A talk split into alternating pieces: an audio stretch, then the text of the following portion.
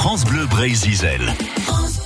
À l'occasion des 70 ans du magazine Paris Match, nous allons revenir sur les événements qui ont marqué notre histoire avec un grand H, avec Patrick Mahé, notre journaliste breton, ancien rédacteur en chef. Évoquons en ce 4 juillet, Independence Day oblige, l'événement, les événements du 11 septembre.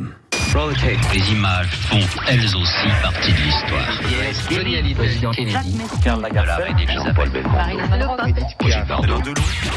Paris Match. Le poids des mots, le choc des photos.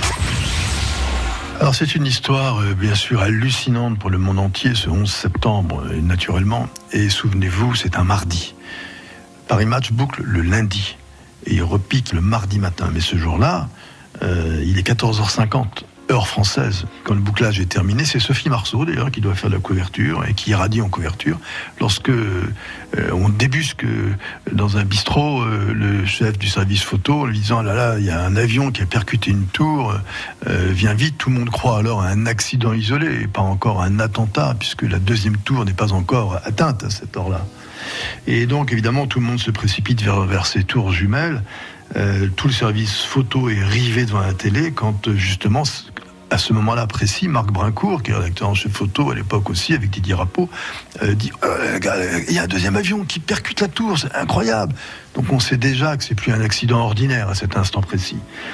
Et donc, alors, euh, le directeur de la rédaction, c'est Alain Genestar à l'époque, il surgit et il dit voilà, bah, c'est simple, vous avez jusqu'à minuit, les gars, pour cet attentat hallucinant. Et jusqu'à minuit, euh, les gens vont au service photo se mettre en quatre, mais évidemment, c'est l'époque du numérique. On arrive dans l'époque du numérique. Autrement dit, sur les ordinateurs, on n'est pas encore habitué à pianoter à vitesse actuelle.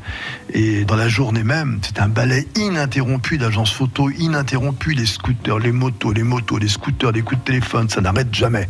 À tel point que, ben, ce jour-là, le seul ordinateur du service photo, ce jour-là, ce 11 septembre-là, euh, crache 3500 photos de rang dans la journée.